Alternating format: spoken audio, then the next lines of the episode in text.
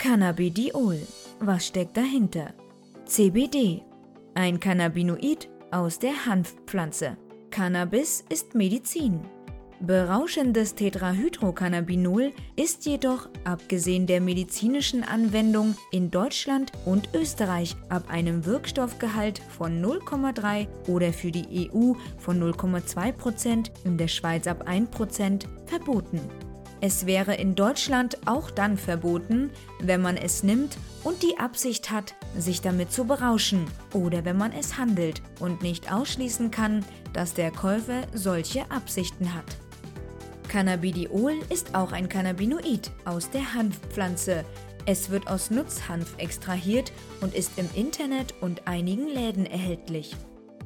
Für die medizinische Anwendung ist CBD apothekenpflichtig und müsste dann also aus diesen bezogen werden. Wer zum Beispiel CBD-Produkte in Deutschland herstellt und vertreibt, darf dieses nicht ohne Apotheken für die medizinische Anwendung, sondern nur für andere Anwendungsbereiche machen. Interessant ist zudem, dass Cannabidiol beim Abbau im Körper das Abbauprodukt THC-COOH bilden kann. Bei hohen Konzentrationen wird starker und regelmäßiger THC-Konsum unterstellt, womit der Führerschein weg sein kann. Derartige Fälle sind hier noch nicht bekannt. Wenn jedoch das Produkt mit Cannabidiol zugleich bis 0,2% THC enthält und man größere Mengen einnimmt, könnte dieses Problem auf einen Drogentest positiv zu reagieren mit noch höherer Wahrscheinlichkeit eintreten. Wissenswert ist, dass Cannabidiol dessen Vorstufen oder Abbauprodukte sowie die Vorstufen oder Abbauprodukte von THC nicht berauschend wirken und die Fahrtauglichkeit damit kaum beeinflussen können. Allein einige Formen vom fertigen THC wie Delta 9 oder Delta 11 THC wirken berauschend. Wenn bei der Einnahme von CBD-Präparaten ein Wirkstoffgehalt von bis 0,2% THC enthalten ist und nur ein paar Tropfen oder Milliliter eingenommen werden, kann ein berauschender Effekt, mit dem auch die Fahreignung beeinträchtigt wäre, ausgeschlossen werden. Ein positiver Drogentest lässt sich hingegen dennoch nicht sicher ausschließen. Soweit zumindest der rechtliche Rahmen von Cannabidiol in Deutschland im Jahr 2017. Erwähnenswert ist noch, dass man nicht einfach EU-zertifizierten Faserhanf anbauen darf, um Cannabidiol aus den Blüten zu gewinnen. Man muss es sich vorab genehmigen lassen und die Genehmigung wird im Normalfall nur ein Landwirt erhalten. Damit kann sich jeder andere das Antragsformular praktisch schon sparen. Nur zur Info. Das Molekül von CBD hat nicht allein exakt die gleichen Atome wie THC. Diese sind sogar identisch angeordnet. Der Unterschied zwischen beiden Molekülen besteht allein darin, dass eine Doppelbindung zwischen zwei der Atome anders ist. Deswegen ist es mit entsprechendem Aufwand im Chemielabor möglich, aus CBD das berauschende THC herzustellen.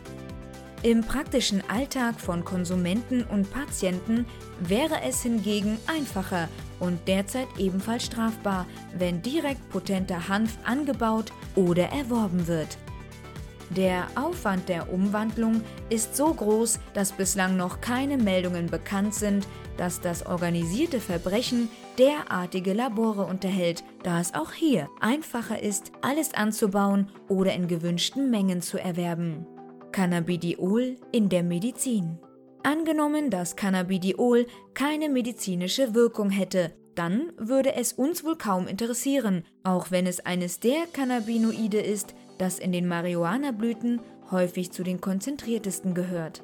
Denn immerhin hat Cannabidiol auch nicht die Eigenschaften von einem effektiven Geschmacksstoff oder Konservierungsmittel.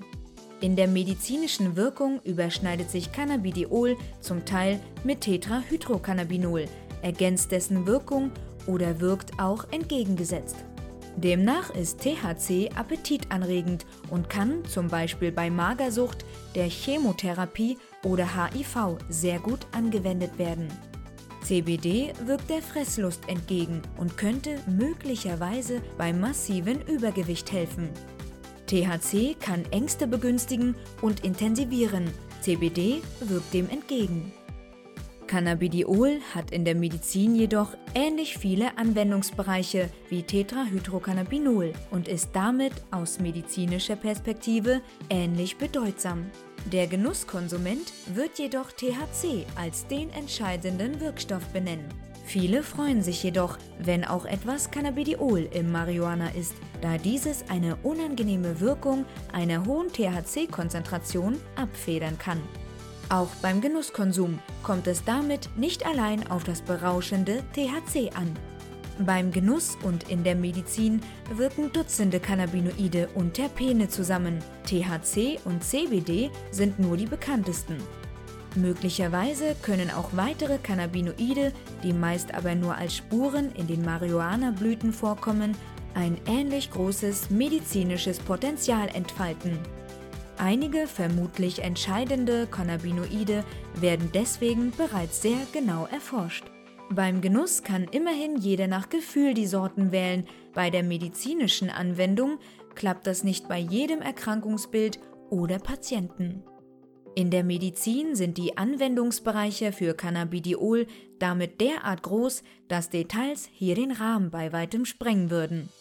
Man sollte einfach eine Google-Suche mit Cannabidiol-Krankheitsbild starten, ohne wirklich jeder Quelle Glauben zu schenken oder kundige Mediziner und Patienten fragen. Die Patienten wissen oft besser Bescheid als ihre Ärzte. Es gibt zumindest keine tödliche Überdosis, die man auch im praktischen Alltag erreichen könnte. Für einen ersten Test wären 10 bis 50 Milligramm CBD genügend wobei viele Patienten auch die zehnfache Menge täglich benötigen und es immer ganz auf die Erkrankung oder die Empfindlichkeit vom Patienten ankommt. Die Anwendung von CBD. Als wenn das nicht schon kompliziert genug wäre, so ist CBD nicht wasser, sondern fettlöslich. Wer also eine Faserhanfblüte, in der teils mehrere Prozent CBD enthalten sein können, zerbröselt und isst, wird vom Wirkstoff fast nichts aufnehmen. Es können die Saatkörner entfernt werden, um es zu rauchen? Das ist dann wiederum schädlich für die Lunge. Nutzhanfblüten werden aber durchaus als Tabakersatz verwendet. Auch hier dürfen keine Samenkörner enthalten sein. Wenn diese verbrennen, verdampfen die Hanfsamenöle, die durch die Hitze krebserregende Stoffe bilden können. Wer seine Faserhanfblüten nicht raucht oder mit einem Vaporizer verdampft, der würde sie also essen oder als Salbe auftragen. In beiden Situationen soll man das Cannabidiol erst einmal aus den Faserhanfblüten gewinnen und an Fettsäuren koppeln. CBD wird nicht grundlos oft in Pflanzenöl gelöst und als Tropfen vertrieben. Wenn das Cannabidiol zum Beispiel in Kokosöl oder Olivenöl gelöst wird, kann es auch als Zutat zum Backen oder für Salben verwendet werden. Man kann es auch als Tropfen einnehmen oder zuerst unter die Zunge legen. Je nach CBD-Produkt sollen die Tropfen sogar unter der Zunge eine Minute lang wirken, da sie direkt vom Blut aufgenommen werden und damit auch schneller ihre Wirkung entfalten. Zumindest kann man auch aus Nutzhanfblüten eine Hanfbutter herstellen, um diese zum Backen zu verwenden, damit die gelösten Cannabinoide nach dem Essen aufgenommen werden. Unter Wie macht man eigentlich Cannabutter findet sich eine Anleitung. Alternativ gibt es die Möglichkeit, eine Trägersubstanz zu verwenden, die zur einen Seite fett und zur anderen Seite wasserlöslich ist. Diese greift das Cannabinoid und kann dieses mit der wasserlöslichen Seite durch die Darmwand tragen. Ohne eine vorherige Verarbeitung kann das Cannabidiol über die orale Einnahme als Zäpfchen oder als Salbe jedoch nicht wirken. Dann wäre das gründliche Entfernen der Saatkörner vor dem Rauchen oder Verdampfen anzuraten. Cannabidiol wird natürlich nicht allein medizinisch, sondern auch einfach zum Entspannen verwendet. Genauso muss man nicht krank sein, um einen Kamillen- oder Salbeitee zu trinken, sondern macht es gerne auch einfach zur Entspannung.